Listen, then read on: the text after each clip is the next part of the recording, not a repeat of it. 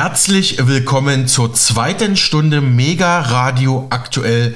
Für Sie ist immer noch Alexander Boos am Mikrofon.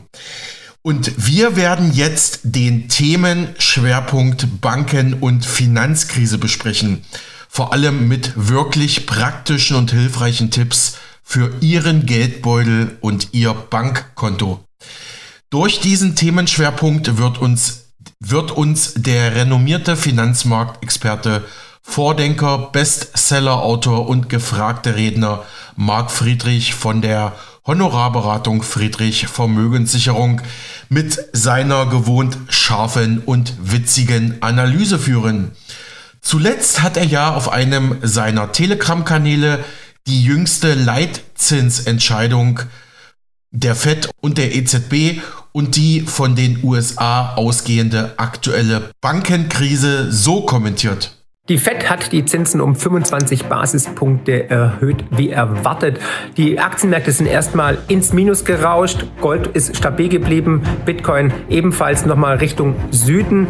Die Frage ist jetzt natürlich, wir sind bei 5%. Wie lange kann die Fed die Zinsen oben halten? Paul hat ganz klar gesagt, er wird die Inflation weiter bekämpfen, aber dann würde er die Banken in die Bredouille bringen, weil wenn die Zinsen steigen, fallen die Anleihekosten, dann sind wieder Lücken da, dann muss wieder zwangsliquidiert werden, das Vertrauen erodiert explodiert weiter. Also wir sehen die EZB, aber auch die amerikanische Notenbank Fed ist im Dilemma, ist in der Zwickmühle und die Frage ist tatsächlich, wie lange sie die Zinsen noch oben halten können. Und wenn natürlich die Zinsen gesenkt werden, ja dann All-in, Gold, ähm, Tech-Aktien, Bitcoin etc.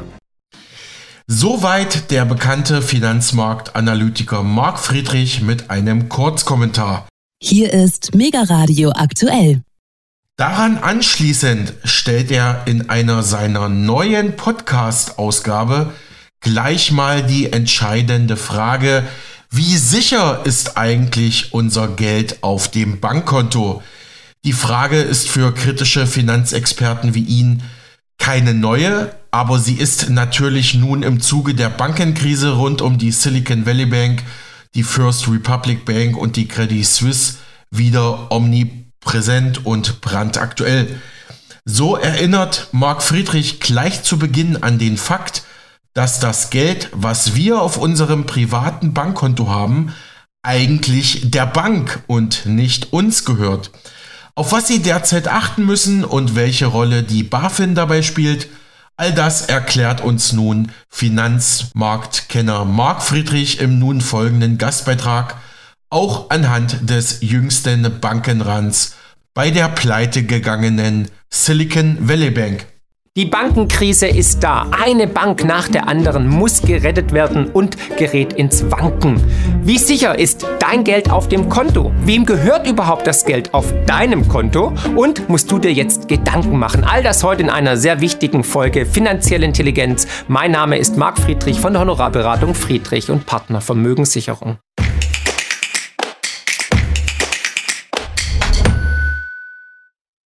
Bevor wir starten, eine Frage an dich. Wem gehört das Geld auf deinem Konto? Was denkst du? Gehört das Geld auf der Bank dir? Nein, natürlich nicht. Und das überrascht viele. Das Geld auf der Bank gehört immer der Bank. Du hast der Bank lediglich einen zinslosen oder sehr günstigen Kredit gegeben und damit bist du Gläubiger der Bank. Und das wird in Tagen wie diesen, wo Banken kollabieren, einigen immer wieder schmerzhaft bewusst. Erst wenn du das Geld physisch abhebst und ins Schließfach legst oder in den berühmten Sparstrumpf stopfst oder es in deinen eigenen Händen hältst, erst dann ist es juristisch gesehen tatsächlich dein Eigentum. Das ist jetzt für viele sicherlich harter Tobak und viele fallen aus allen Wolken, aber das ist leider die Realität. Sobald du Geld auf dein Konto einzahlst, gibst du deiner Bank de facto einen Kredit. Bis 2022, als Notenbanken die Zinsen niedrig gehalten hatten, sogar zum Nulltarif. Also auf gut Schwäbisch ein Scheißgeschäft. Die Bank ist also Eigentümerin des Geldes. Sie schuldet dir das Geld wieder.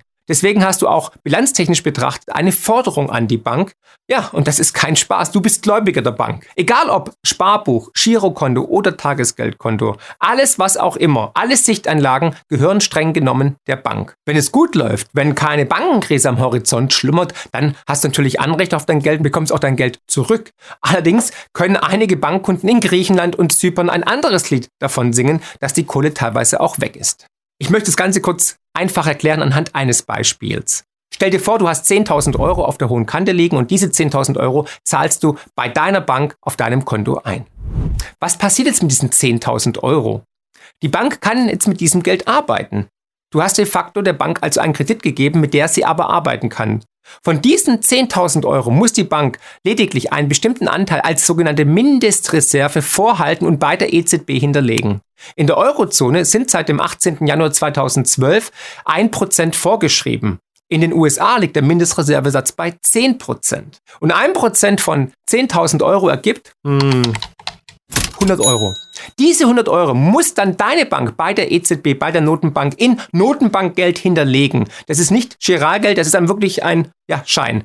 Und was passiert mit dem Rest? Ja, damit kann die Bank dann arbeiten und verleihen. Die Bank nimmt also 9.900 Euro und investiert einen Teil davon vielleicht in zum Beispiel langfristigen Anleihen, die einen höheren Zinssatz bringen als das, was die Bank dir an Zinsen zahlt. Und den Rest kann sie dann vergeben als Kredite, wo sie auch dann saftige Zinsen dafür kassiert. Schauen wir uns mal an, wenn die Bank dann Kredite vergibt an deinen Nachbarn, an den Bäcker, an den Stuckateur und so weiter. Und hier wird es nämlich wirklich spannend. Angenommen, die Bank nimmt die kompletten 9.900 Euro und vergibt damit zum Beispiel einen Kredit an einen Bäcker. Der Bäcker nimmt das Geld und kauft sich damit einen Ofen bei einem Ofenhersteller. Was macht jetzt der Ofenhersteller? Genau, der bringt das Geld natürlich zur Bank, weil der muss Löhne bezahlen und so weiter oder Rechnungen begleichen. Und dann nimmt seine Bank dieses Geld wiederum und macht das Gleiche, was deine Bank am Anfang gemacht hat, nämlich verleiht es weiter. Es ist ein sozusagen Perpetuum mobile entstanden. Und jedes Mal, wenn dieser Geldbetrag bei einer Bank landet, muss die Bank wieder nur 1% als Mindestreserve bei der EZB hinterlegen. Also in diesem Fall sind das, na, wer kommt drauf, genau 99 Euro. Und mit dem Rest kann dann die Bank arbeiten und das ganze Spiel geht von vorne los. Und damit herzlich willkommen in unserem heutigen Fiat-Geldsystem. Es ist Magic. Und ich höre jetzt schon den einen oder anderen natürlich rufen, ja, aber Marc, ähm, das Geld auf dem Konto gehört vielleicht nicht mir, aber ist doch sicher, weil es gibt doch die Einlagensicherung. Das hat uns doch die Frau Merkel damals versprochen, dass unser Geld, unsere Einlagen sicher sind. Und das stimmt. Es gibt das sogenannte Sanierungs- und Abwicklungsgesetz, welches ohne große Medienpräsenz am 1. Januar 2015, also kurz nach den Turbulenzen in Griechenland und Zypern, in Kraft getreten ist. Auf der Seite der BaFin heißt es dazu direkt im ersten Absatz, Zitat, Ziel ist es, dass Schieflagen von Instituten künftig bewältigt werden können, ohne die Finanzstabilität zu gefährden und Steuergelder einzusetzen.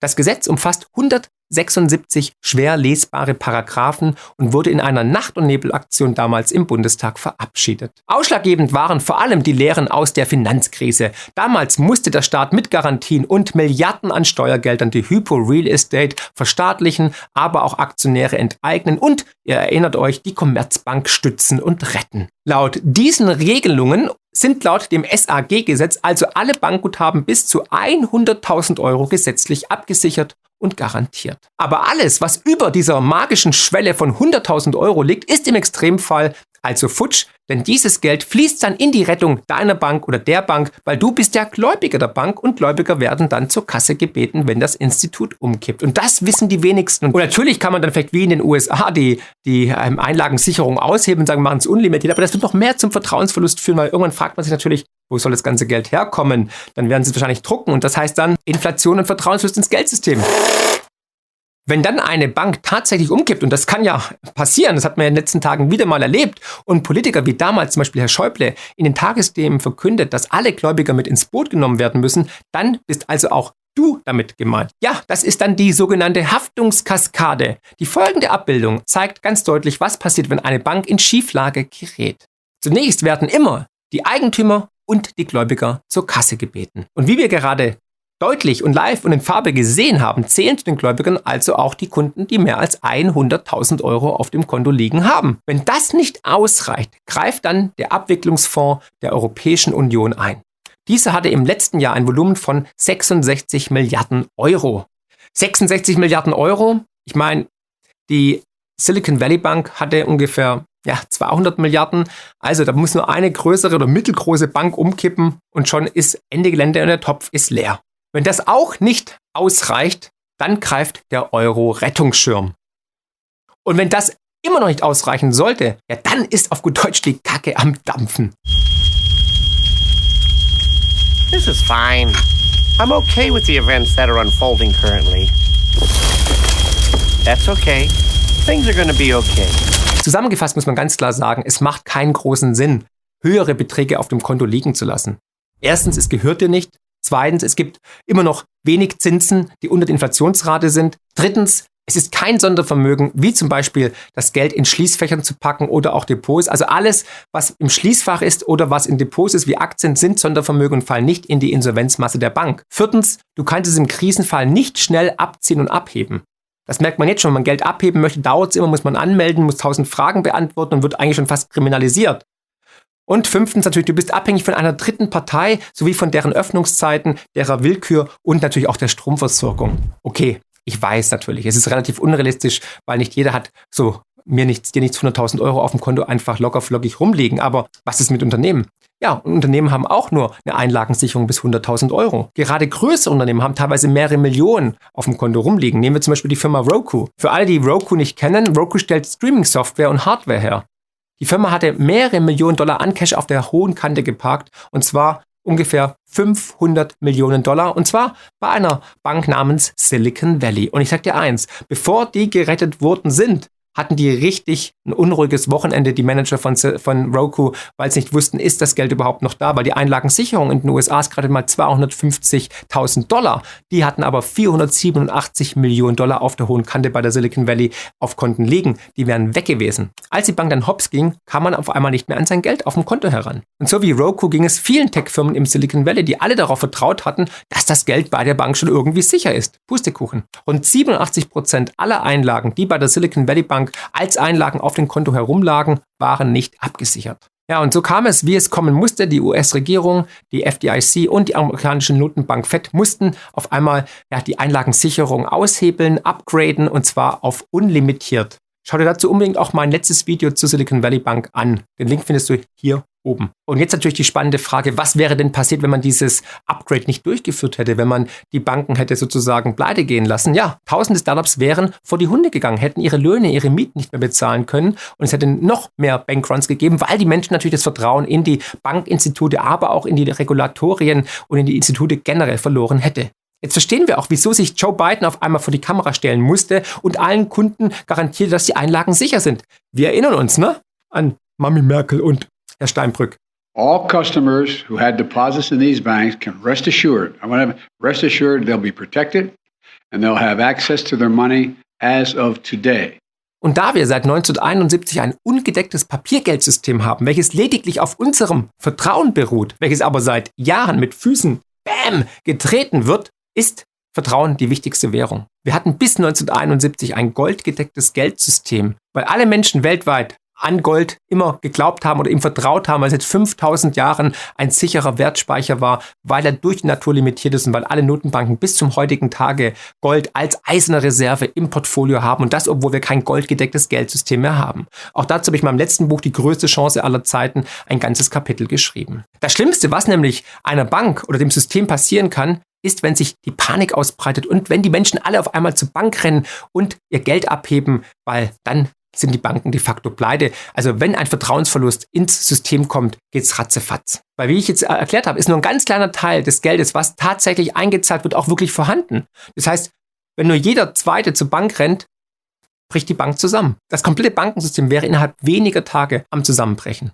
Und deswegen kann man es auch nachvollziehen, dass man hier mit aller Entschlossenheit eingegriffen hat, damit das Vertrauen wieder installiert wird, damit solche Szenarien nicht Wirklichkeit werden. Wieder einmal sehen wir, wie fragil, wie krisenanfällig unser System ist.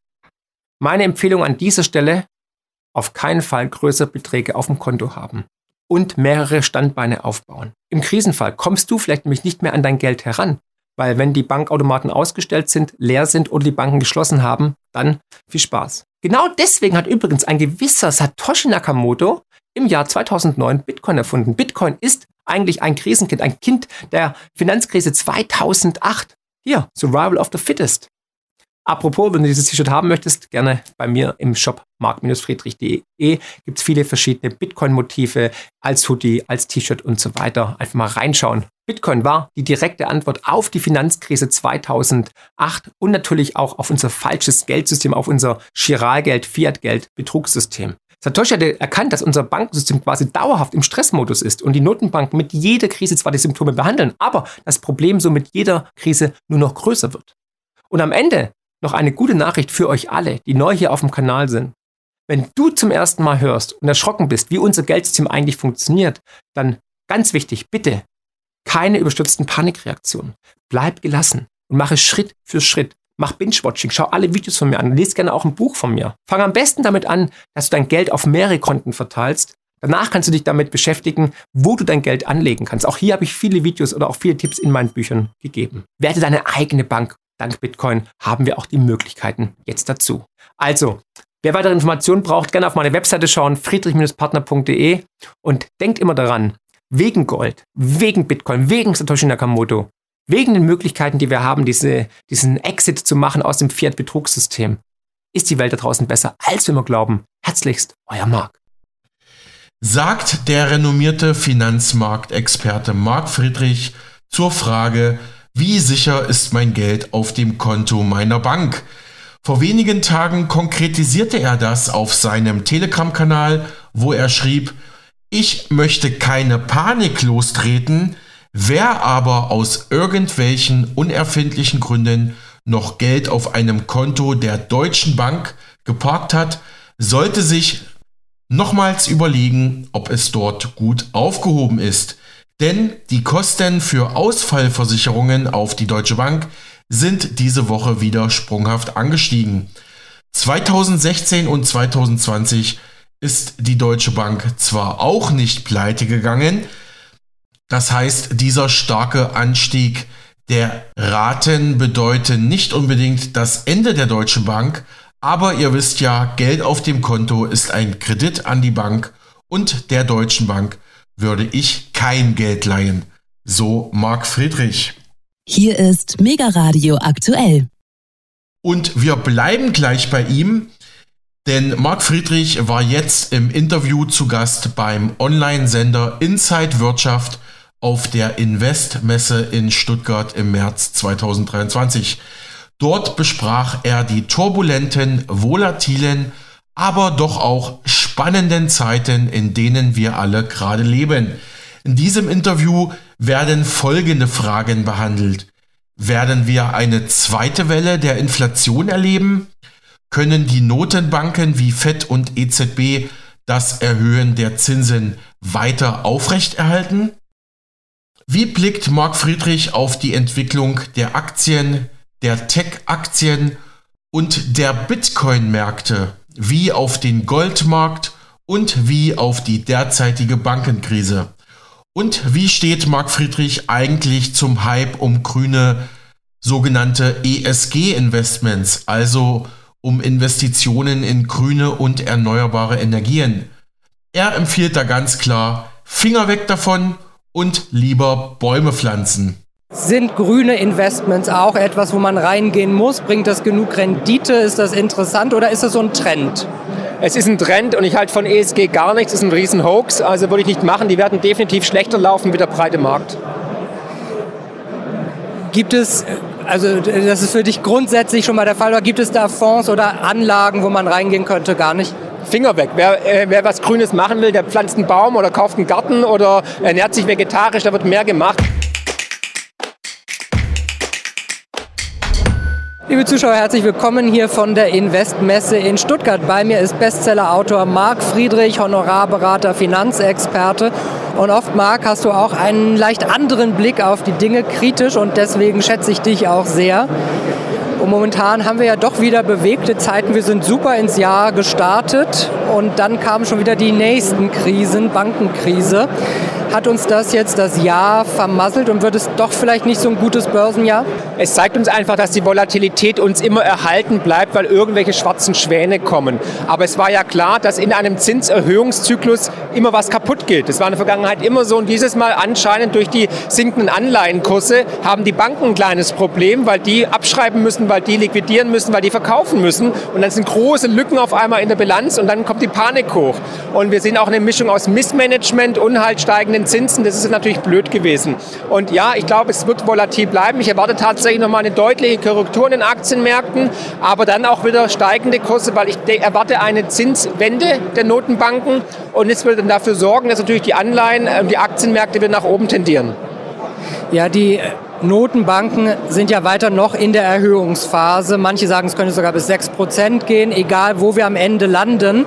Äh, glaubst du, dass diese Zeit der auch länger anhält? Sehen wir das eine Weile oder schwenken wir schnell wieder zurück und gehen wieder runter. Also die Anleihenmärkte signalisieren ganz klar eigentlich, dass die Zinserhöhungsphase vorbei ist. Also wir werden auf jeden Fall vielleicht noch eine Zinserhöhung sehen bei der FED, müssen wir sehen, weil sonst werden die Märkte panisch reagieren nach dem Motto, oh, oh, die wissen was, was wir nicht wissen.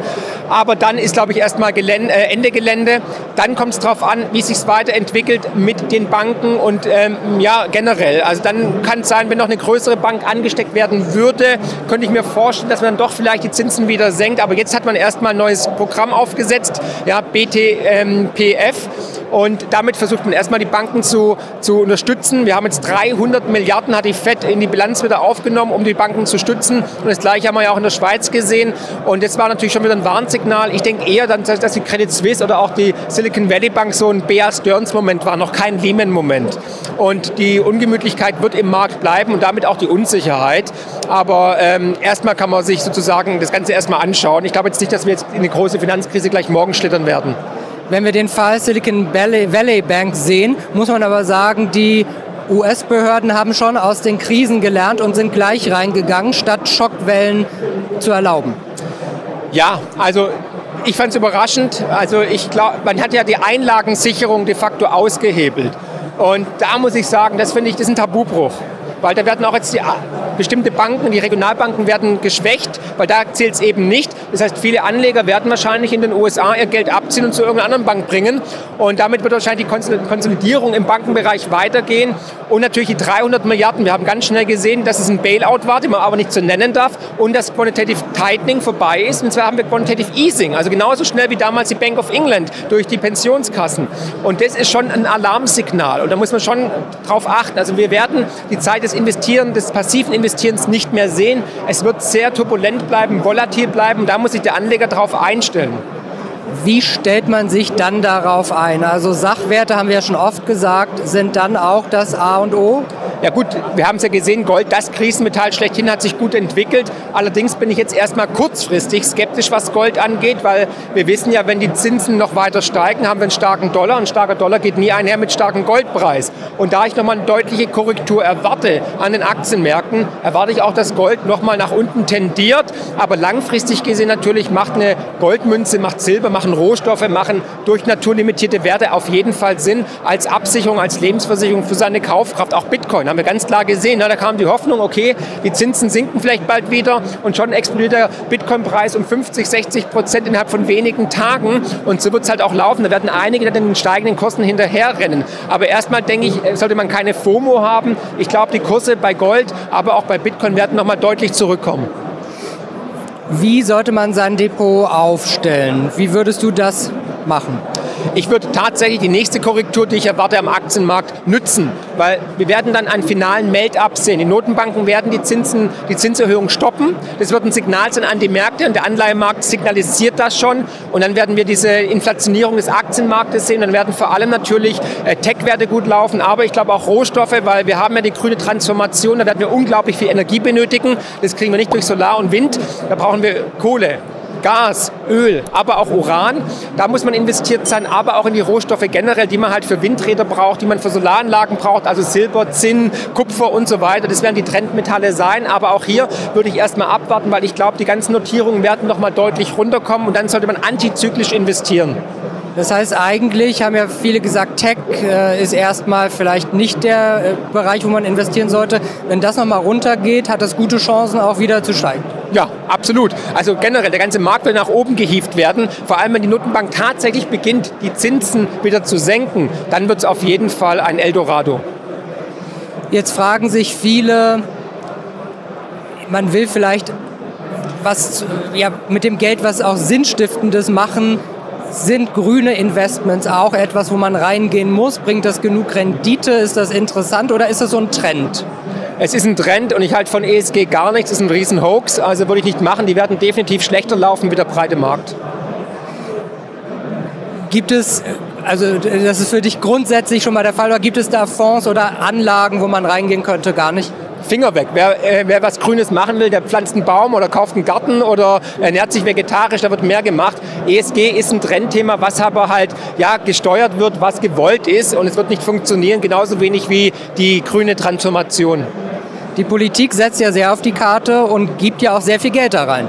Ja, klar, natürlich. Aber wenn du das vergleichst, aktuell ESG-Fonds oder ETFs oder Anlagen im ESG-Bereich sind schlechter gelaufen wie der breite Markt oder wie andere Anlagen. Ich glaube, man muss ja das schnellste Pferd im Stall haben. Das schnellste Pferd im Stall ist meiner Ansicht nach jetzt in der frühen Phase eines Zyklenwechsels des Rohstoff-Superzykluses, werden Rohstoffe sein, werden fossile Energieträger sein. Also alles, was die Politik hasst, was die Grünen hassen, was die Sozialisten in Brüssel hassen, muss man haben. Also Kohle, wir brauchen Kohle. 84 Prozent der, der Energie weltweit wird durch, wird durch Kohle und fossile Energieträger befeuert. Ja? Nur 3 Prozent ähm, haben wir durch erneuerbare Energien weltweit, haben dafür aber 5 Billionen Dollar ausgegeben. Wie soll das funktionieren? Also es wird niemals funktionieren. Es ist ein, ein, ein Hirnfurz, muss ich sagen. Ja?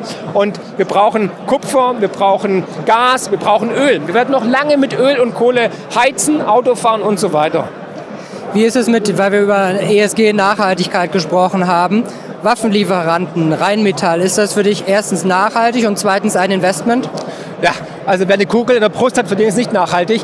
Nee, für mich ist es gar keins. Also ich bin da überzeugter Pazifist. Ich würde das aus moralisch-ethischen Gründen niemals anfassen. Muss aber jeder selbst wissen. Ich verurteile niemanden, der da jetzt in Rheinmetall investiert hat. War ein toller Trade, ja, ist, ist jetzt in DAX aufgestiegen und so weiter. Aber ich möchte es persönlich nicht. Wenn es jemand machen möchte, gerne auch von, von großen Pharmaunternehmen wie Pfizer, lasse die Finger davon. Nochmal so kleiner Blick in die Zukunft für dieses Jahr. Am Ende des Jahres sind wir wieder leicht positiver unterwegs? Boah, also da muss ich mal eine Glaskugel schauen. Ich glaube, die Volatilität, die Turbulenzen, die geopolitischen Anspannungen bleiben uns erhalten, weil wir diesen Zyklenwechsel haben, den ich auch im Buch beschrieben habe, diese Zeitenwende. Das heißt, wir werden unglaublich viele Verwerfungen erleben. Ich persönlich erwarte erstmal, dass es schlimmer wird, bevor es besser wird, aber Ende des Jahres könnte gut sein. Nichtsdestotrotz erwarte ich eine zweite Inflationswelle, äh, neue Rekordstände am Aktienmarkt nächstes Jahr und dann eine deutliche Korrektur, einen großen Crash in den nächsten zwei Jahren. Dann haben wir wieder in den nächsten Jahren viel zu besprechen, Marc. Ich bin gespannt. Dankeschön, dass du heute hier warst. Sehr gerne, wie immer. Danke. Soweit der Finanzmarktkenner, Bestsellerautor und Honorarberater Marc Friedrich im Gastinterview mit Inside Wirtschaft auf der Leitmesse für Finanzen und Geldanlagen, der Investmesse, die vom 17. bis zum 18. März 2023 in Stuttgart stattgefunden hatte. Hier ist Mega Radio aktuell. Marc Friedrich informierte vor wenigen Tagen auf einem seiner Telegram-Kanäle über aktuelle Entwicklungen am Bitcoin-Markt. Er schrieb, Kryptoinvestitionen wie Bitcoin sind seit über einem Jahr die Anlageklasse mit der besten Performance und haben das Leben der Menschen schon jetzt verändert. Worauf warten Sie noch, um heute mit dem Investieren zu beginnen? Sogar die Deutsche Bank, DWP Bank, also die Deutsche Wertpapierservicebank, wird ihren Kunden Bitcoin-Handelsdienstleistungen anbieten, berichtete Mark. Die Deutsche Wertpapierservicebank, deren Kunden rund 1200 Finanzinstitute in Deutschland umfassen, habe demnach eine neue WPNex-Plattform gestartet. Diese Plattform, WPNex genannt, werde es verbundenen Banken ermöglichen, ihren Kunden Bitcoin-Handelsdienste anzubieten. Kryptowährungskonten funktionieren demnach in Verbindung mit anderen Bankkundenkonten und erfordern keine zusätzlichen KYC-Verfahren, also Kryptoverfahren. In Zukunft plane die DWP Bank den Service, um weitere Kryptowährungen, digitale Assets und tokenisierte Wertpapiere zu erweitern. Laut Marc Friedrich war MLB Banking die erste Tochtergesellschaft der deutschen Wertpapier Service Bank, die sich auf dieser Plattform registriert und bereits eine erfolgreiche Bitcoin-Transaktion darauf abgeschlossen hat.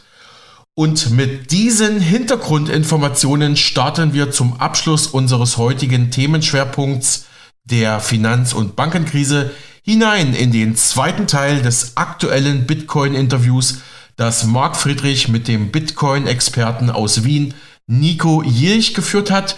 Gestern hatten wir Ihnen ja bereits den ersten Teil dieses Gesprächs gezeigt.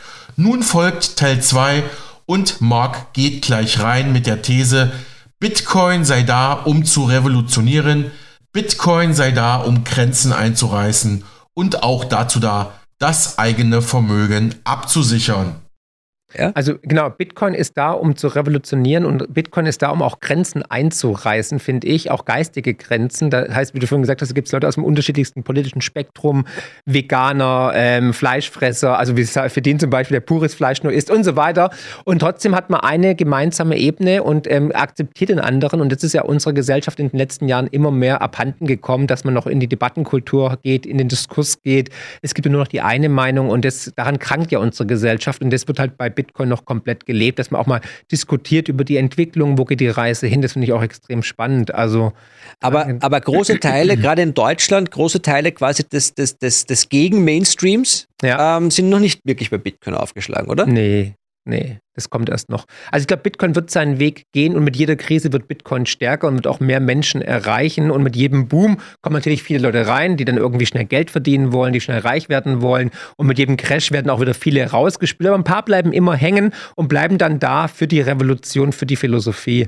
Und deswegen ähm, finde ich jetzt auch diesen, diese Korrektur, die wir gerade erleben, so wichtig. Wir brauchen diese Katharsis, wir brauchen diesen Crash eigentlich, um dann wieder von the weak hands to the strong hands und äh, damit dann die Leute dann wirklich hier auch drin bleiben, um das äh, Ökosystem, das die Infrastruktur aufzubauen, zu stärken und wirklich überzeugter ähm, Evangelist zu sein, beziehungsweise Multiplikator. Ja, Evangelist darf man nicht sagen. Doch, sage ich jetzt einfach mal so ganz ja, provokativ ja. und so. Jetzt, genau, jetzt, du bist ja auch Finanzexperte. Es muss auch noch weiter runtergehen. Es muss eigentlich ja. noch weiter, es nee, gibt muss, ja noch viel zu viel Shit ich wurde, im Markt, ich oder? Wurde, ich wurde von, von deiner Kollegin, der in der ehemaligen, von der Beate Lammer bei der Presse, ähm, gefragt im Interview, ähm, ob es es schon war. Und ich habe gesagt, nein, es geht noch tiefer. Ja, wir sind immer noch im Bärenmarkt und wir haben, also Bitcoin läuft ja, korreliert ja ganz stark mit der Geldmenge. Also erst wenn die Geldmenge der Notenbanken wieder steigt, steigt auch dann praktisch ähm, wieder der Bitcoin-Preis.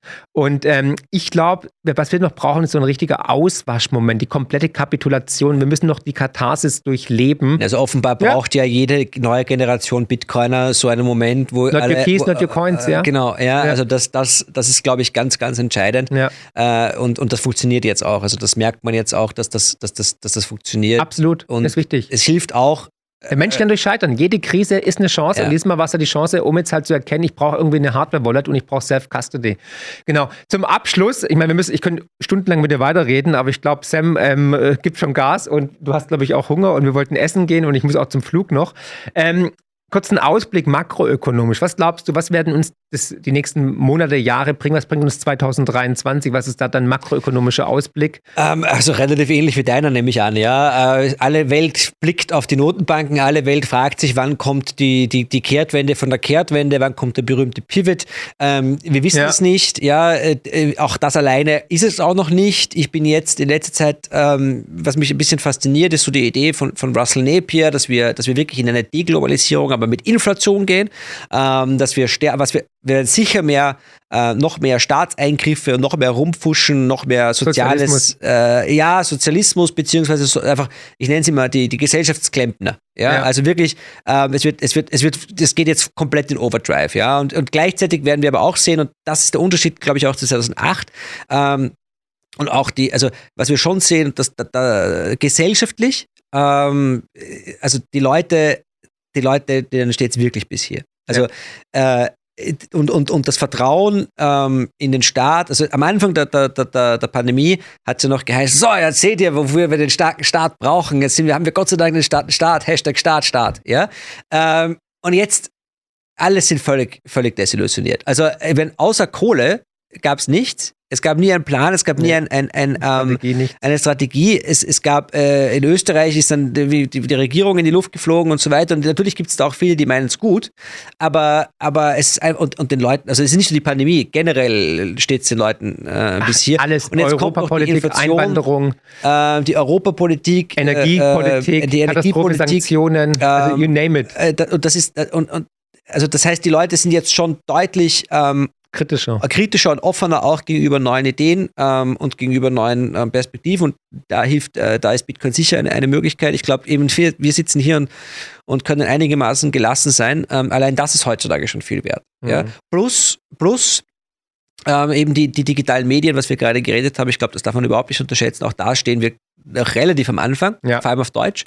Ähm, was ist die Makroperspektive? Naja, die große Frage ist natürlich, was passiert äh, weiterhin mit Russland, mit China, ähm, was passiert mit der ganzen Petrodollar-Geschichte, ähm, wird sich da jetzt was tun mit den Amerikanern? Ähm, meistens werden die Dinge nicht so heiß gegessen, wie sie gekocht werden. Ist was mit Thailand, aber das ist, äh, Thailand, sorry, Taiwan. Äh, Thailand auch? Äh, ist auch was mit Thailand. Ja, wer weiß, Ähm, was kommt das, als 23? ähm, das sind so die Dinge, ähm, sonst Also da muss- da muss Inflation. Also ich glaube, ich glaube, was wir, was wir schon glaube, ist, dass, äh, obwohl ich mir das sehr schwer tue, weil wir beide auch zu früh gesagt haben, Inflation, ähm, jetzt sind die Zeichen schon ganz klar, dass das jetzt nicht einfach wieder verschwinden wird, weil Ja. eben diese politische Struktur jetzt da ist. Krise, Kohle.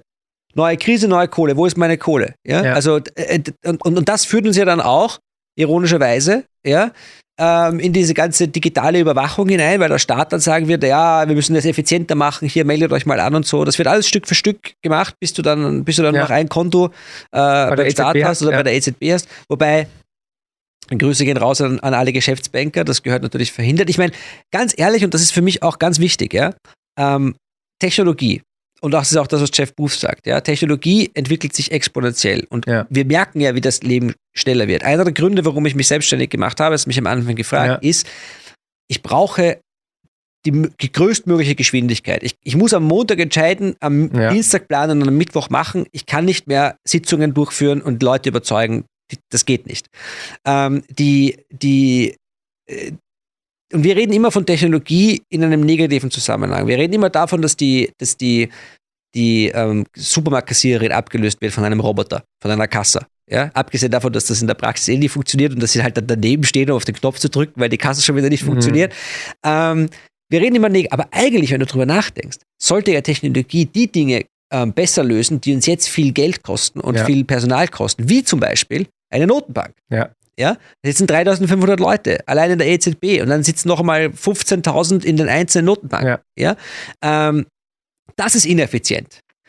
So, Also das ist ineffizient, dass es mir bei den Ohren herausstoppt, ineffizient. Ja? Ähm, das, natürlich ist das viel eher durch einen Computer zu ersetzen, als, als jetzt die Supermarktkasse, die auch wahrscheinlich ersetzt werden wird. Aber, aber ich glaube, du weißt, was ich meine. Ja, ja, klar. Und diese, also Technologie kann was wahnsinnig Positives sein. Ähm, und, und in dem Sinne glaube ich das schon, dass wir da, wir, wir brauchen eine Lösung für dieses Problem. Ist die ganze Geschichte, auch die Frage nach dem Petrodollar und so weiter, geht dorthin zurück, dass wir, wir brauchen ein globales, neutrales Settlement Asset, auf das sich die ganze Welt einigen kann. Und es gibt zwei Optionen dafür. Das eine ist Gold, das andere ist Bitcoin. Die dritte Idee war der Euro. Diese Idee ist spätestens mit der Zensur, der, mit, der, der, mit der Sperrung der russischen äh, Reserven ähm, durch die EZB tot. Das war im Grunde Selbstmord. Ähm, deswegen ist auch meine große Sorge, was Europa betrifft, dass sich die, EZ, dass sich die, die, die vor allem die EU-Kommission und so eher Ja. innen jetzt wendet, weil sie nach außen eh keine Macht mehr hat.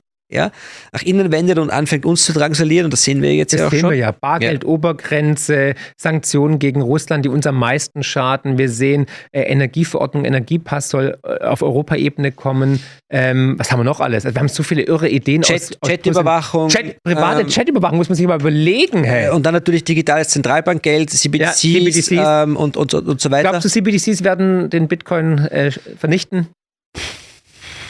Leben schwer machen? Ablösen? Killen? Also was mich, was mich an CBDCs am meisten fasziniert, ist, dass, dass ähm, äh, bei uns sagt man, die hudeln das. Ja? Ähm, they're rushing it.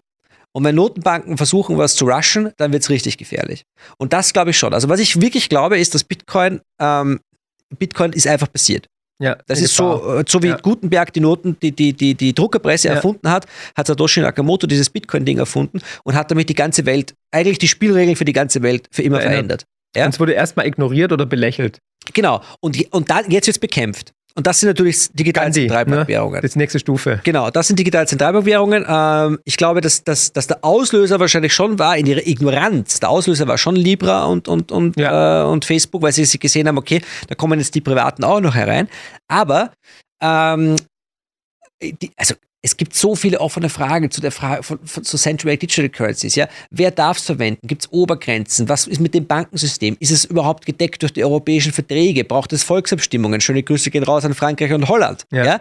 Ähm, ist es, ist es, ähm, äh, wie leben wir dann in dieser Welt? Braucht es überhaupt in einer digitalen Welt verschiedene nationale Währungen? Äh, Also es gibt viel mehr offene Fragen, als es Antworten Lösung, gibt. ja, ja. Und die Chance, dass sie das verbocken, ist schon verdammt groß. Ja, aber es zeigt doch, weil sie so rushen, weil sie so Gas geben, dass anscheinend irgendwas im Argen liegt. The storm is coming, ja, winter is coming, weil ähm, alle Notenbanken weltweit, also die FED hat jetzt gesagt, sie möchten es bis 2024, 2025 auf jeden Fall vorstellen. Ähm, die, die EZB ebenso gibt Vollgas. Also sie wissen, dass es für das ganze Fiat-Geldsystem ähm, am Bröckeln ist, würde ich jetzt mal sagen. Aber also, das werde ich auch nie vergessen. Da siehst du auch schon, was für, was für Wappler das sind. Ja? ähm, die, die Lagarde stößt vor, ursprünglich wollte Lagarde ja mal den Klimawandel durch Gelddrucken lösen und dann kam die Pandemie und dann hat sie das wieder vergessen. Mhm. Ja? Weil das war ja eigentlich ihr Plan für ihre Dings. Grüne Und und dann hat sie gesagt, nein, wir machen die Central Rate Digital Currency bis 2024, weil 24 ist ihr letztes Jahr, bis dahin wird es Ja. eingeführt. Ja? Und Panetta, der da zuständig ist in der EZB, hat gleich, hat gleich am nächsten Tag gesagt, ja, das geht sich wahrscheinlich nicht aus. Mhm. Ja? Also es ist nur eine interne Ego-Story, Ja, ja. Wer setzt Rein das politisch. um? Ja, dann hast du die Deutschen, die, die, die, die, die, die EZB hat ja 75 Mal ähm, ähm, geschrieben über die, über die, ähm, über Bitcoin in diesem Ja. Jahr. Und, und wer steckt dahinter? Ja, ähm, zwei Deutsche. Windseil und Schaf. Genau, die, die wollen unbedingt ähm, Karriere machen auf, mit diesem Thema, ja, Ja. und, und, und äh, schreiben das dann teilweise auf, auf SPD-Blogs, was ich auch sehr interessant finde, Mhm. ja. Zeigt ihre Gesinnung. Ähm, äh, ja, Rot, durchaus.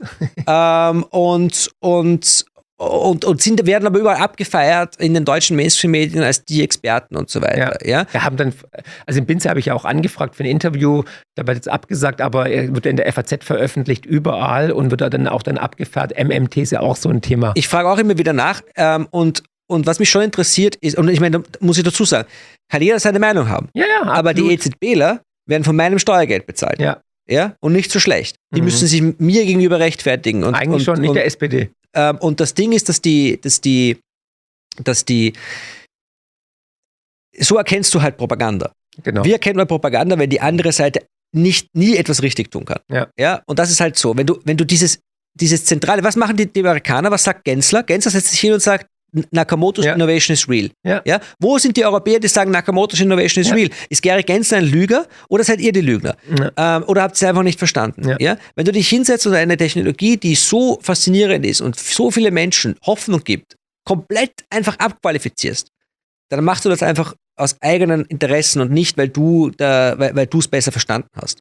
Weil du es, nein, also das ist Abwehrkampf ähm, und natürlich die Vorbereitung, ja, wir brauchen digitales Zentralbankgeld, Genau. bla bla bla, ja. Ähm, ja. Und MMT, by the way, ja, auch wirklich interessant. Ich meine, das ist ja historisch, das ist ja, was wir jetzt durchmachen, ist ein, ein digitaler Neuaufguss ähm, des Streits zwischen den Austrians und der, hi- der historischen Schule äh, äh, äh, vor, 100, vor über 100 Jahren. Ja? Also die einen, die MMTler sind halt die, die sagen, wir brauchen staatliches, politisches Geld und wir sagen, nein, wir brauchen nicht staatliches, unpolitisches Geld. Ja. Ja? Und wir haben recht und sie liegen falsch. Aber, aber, aber sie haben tatsächlich mehr, mehr, also mehr reale Macht und mehr, Mehr Feuerpower. ja, mehr Ja, Feuer. ja, weil sie haben mehr Medienpräsenz, sie haben das Narrativ in der Hand, sie können die Medien lenken und es ist halt Propaganda, die Leute glauben es halt auch einfach. Ähm, ja, also Aber, aber wenn ich noch einen Satz sagen Gerne. darf, weil es, es ist wirklich faszinierend. Ich meine, ich habe damals angefangen mit Gold, Hayek, Mises, Ja. Wesley zu lesen. Heute hunderttausende junge Menschen auf der, ganzen, auf der ganzen Welt ähm, beschäftigen sich damit. Also es gibt keinen größeren Beschleuniger für diese, für diese Sicht der Dinge und für den Liberalismus EZB. generell. Wie Bitcoin wollte ich jetzt Wie sagen. Fiat, ja, wie Fiat. nee, aber ähm, das, da bin ich bei dir, Nico. Ich finde gerade, also die, größte Marketingabteilung für Bitcoin und für, für die österreichische Schule ist tatsächlich die aktuelle Notenbankpolitik oder die Politik generell. Und wir sehen gerade einen Boom, gerade so Mises, österreichische Schule, ähm, aber auch bei Bitcoin wie noch nie zuvor. Müssen wir ganz ehrlich sein. Noch nie haben sich so viele Menschen mit dem Geldsystem beschäftigt wie aktuell, weil sie merken, es ist was im Argen. Ich meine, nicht mal während der, während der Euro-Krise 2012 und 2013 war das so. Und ich glaube zum Beispiel, mein Satoshi war kein Austrian. Ja, aber er war logisch denkender Mensch. Genau. Satoshi war keiner. Satoshi hat sich nicht hingesetzt und hat gesagt, wie zwingen wir die ganze Welt dazu, die äh, Theorien der Austrian School Ja. anzuerkennen. Satoshi hat sich hingesetzt und hat gesagt, wie lösen wir das Trust-Problem im Finanzsystem und hat die Theorien der Austrian School genutzt, um ein, ein, eine Währung zu schaffen, die die richtigen Anreize setzt, damit sie überhaupt funktioniert. Ja. Das ist ganz entscheidend. Und das ist, ja- das ist sozusagen der Chink in die Arme bei den MMT-Lern und auch bei den EZB-Lern, ähm, weil, weil er quasi den Beweis antritt, dass sie falsch liegen. Genau. Deswegen sind sie ja so unglaublich fuchsteufelswild auf Bitcoin. Ja. ja weil die Deswegen ganzen, kämpfen sie so sehr. Genau, genau. Ja, und ja. weil sie halt auch viel Engagement bekommen, weil die Bitcoiner natürlich, wenn Maurice Höfgen einen Tweet raushaut, sind die Bitcoiner drunter und er bekommt wieder 15 neue Follower. Ja? Mhm. Also ähm, das schon, aber, aber ich meine, die Leute, die zum Beispiel für die EZB äh, den Twitter-Account äh, betreiben, die tun mir auch wirklich leid. Also Ja. denen würde ich gerne zu Weihnachten eine Torte schicken. Ja? Also wenn ihr zuhört, meldet euch. Es gibt eine Torte von Nico. Von mir gibt es dann auch auf jeden Fall ein Buch. Und nach wie vor das, ähm, das Redeangebot natürlich an die EZB, Frau Schnabel oder Herr Binzahl. Gerne würden Nico und ich euch natürlich Sie einladen für ein Gespräch. Ganz konstruktiv, absolut fair. Man darf vorher nochmal drüber gucken, darf auch gerne was wegschneiden und so. Aber wir müssen jetzt in den Diskurs gehen. Wir müssen wieder in Debattenkultur kommen. Wir müssen miteinander sprechen. Ansonsten gibt es keine Lösung. Und ich glaube tatsächlich, dass Bitcoin eine gigantische Chance für uns als Menschheit ist. Nico, gibt es noch ein Abschlusswort? Gibt es noch was, was wir vergessen haben zu besprechen? Wir haben jetzt, glaube ich, einen ganz guten Rundumschlag gemacht. Ich glaube, ihr habt ihn jetzt auch kennengelernt und haben wir was vergessen? Weil ich könnte stundenlang mit dir weiterreden. Es ist immer Das so. macht mir sehr viel Freude. Mir auch du hast, merkst auch, ich, ich werde immer, ich, ich wärme mich immer mehr auf. Ja? Also, Nee, aber bei mir genauso, weil wir sitzen vorhin beim Vorgespräch, ich dachte, wir machen eine Viertelstunde, wir haben, glaube ich, über eine Stunde, nee, anderthalb Stunden Ja. fast geredet. Der, der, Kameramann kam schon rein und sagte, hey Leute, macht mal hinne und so, weil wir halt einfach, es ist immer kurzweilig, weil wir halt viel zu besprechen haben. Das ist es halt. Ich hoffe, für euch war es angenehm. Gebt mal ein Feedback unten. Also Aber ich, erzähl mal. ich, ich weiß nicht, ich habe auch einmal bei der EZB nachgefragt und wie gesagt, ich habe ja auch einen, einen, einen, ein bisschen eine Schwachstelle für die, für die Grundidee des Euro, immer noch. Ja? Und da Es gibt war es eine geile Idee. einige, Die gibt Idee war gut. da gibt's auch einige Notenbanker, die es vielleicht noch bis heute verfolgen oder verstanden haben und so weiter. Aber ich glaube, Ottmar viele, Issing. ähm, Ottmar Issing, äh, äh, Yves Mersch, Ja. ähm, Yves Mersch ist gut, äh, gut, äh, und einige andere. Aber jedenfalls die, die, die, Die jetzt aber auch große Kritiker der aktuellen Politik sind, muss man auch nicht, darf man auch erwähnen. Also, ja, das ist ja dann immer, wenn sie rauskommen aus dem Job, dann werden Ja, sie immer Kritiker. Also mit Ottmar Issing, der ja schon weit über 80 ist, habe ich Ja. auch ein sehr spannendes Interview gemacht und er hat die Punkte pointiert ähm, wirklich erwähnt, was schief läuft und wie man es richten könnte. Also auch sehr sehenswertes Video, unbedingt hier mal oben anklicken. Und ähm, dahingehend, ähm, die, war, die waren noch oldschool, die wollten wirklich ein besseres Geldsystem, die Bundesbankpolitik praktisch auf europäischer Ebene ausbreiten, um ein gutes, stabiles Geldsystem zu implementieren. Ich glaube, was, und das ist ja vielleicht auch ein guter Abschluss, ich glaube, woran, es, woran der Dialog auch scheitert, vielleicht mit den, mit den Notenbankern, aber auch mit Politikern, Medien auch oft, ist, dass viele einfach aufgewachsen sind in der alten Welt, in der du als Gatekeeper noch Ja. etwas warst. Ja, Ja, da warst du einfach, du, ich bin hier Direktor, was willst du von mir? Hier, äh, mach mal die Tür auf, ja? Und das ist, Ist halt oft- jetzt alles over. Ja. Das kannst du vergessen. Das merkst du auch bei den Journalisten. Jede Generation kommen irgendwelche älteren Journalisten, die sich Bitcoin für 10 Minuten anschauen, sagen das Unsinn, abqualifizieren und einen Kommentar schreiben wie 1983, einfach mal raushauen und, und, und die Welt muss das fressen. Ja. Ja. Ähm, aber so funktioniert das halt heute nicht. Vorbei. Das ist komplett over. Ähm, und das hat auch wirklich viele Vorteile, weil wenn du, wenn du, wenn du, du bekommst schon Twitter wieder, du bekommst direktes Feedback und du wirst nicht mehr dem standhalten, wenn du keine guten Argumente hast. Ja. Du musst dich darauf einlassen, wenn du, wenn du arrogant bist zu glauben, du weißt es besser auf, äh, äh, äh, auf Basis deiner, deiner Rolle, nicht auf Ja. Basis deiner Kompetenz, nur auf Basis deiner Rolle, dann wirst du scheitern. Ja. Ähm, und das ist die neue Welt, in der wir leben und das hat auch mit Bitcoin äh, am. Rand zu tun. Aber hat es beschleunigt. Hat's beschleunigt. nochmal. Ja, genau, ja. Also Institutionen werden tatsächlich in Frage gestellt, weil du vorhin auch erwähnt hast, äh, EZB-Twitter-Account. Da gab es das ein oder andere Video äh, von Peter, irgendeinem belgischen, glaube ich, belgischen ähm, EZB-Direktor. Und da gab's, war drunter, drunter waren, glaube ich, es waren, glaube ich, 10 Likes, aber, glaube 2000 Kommentare.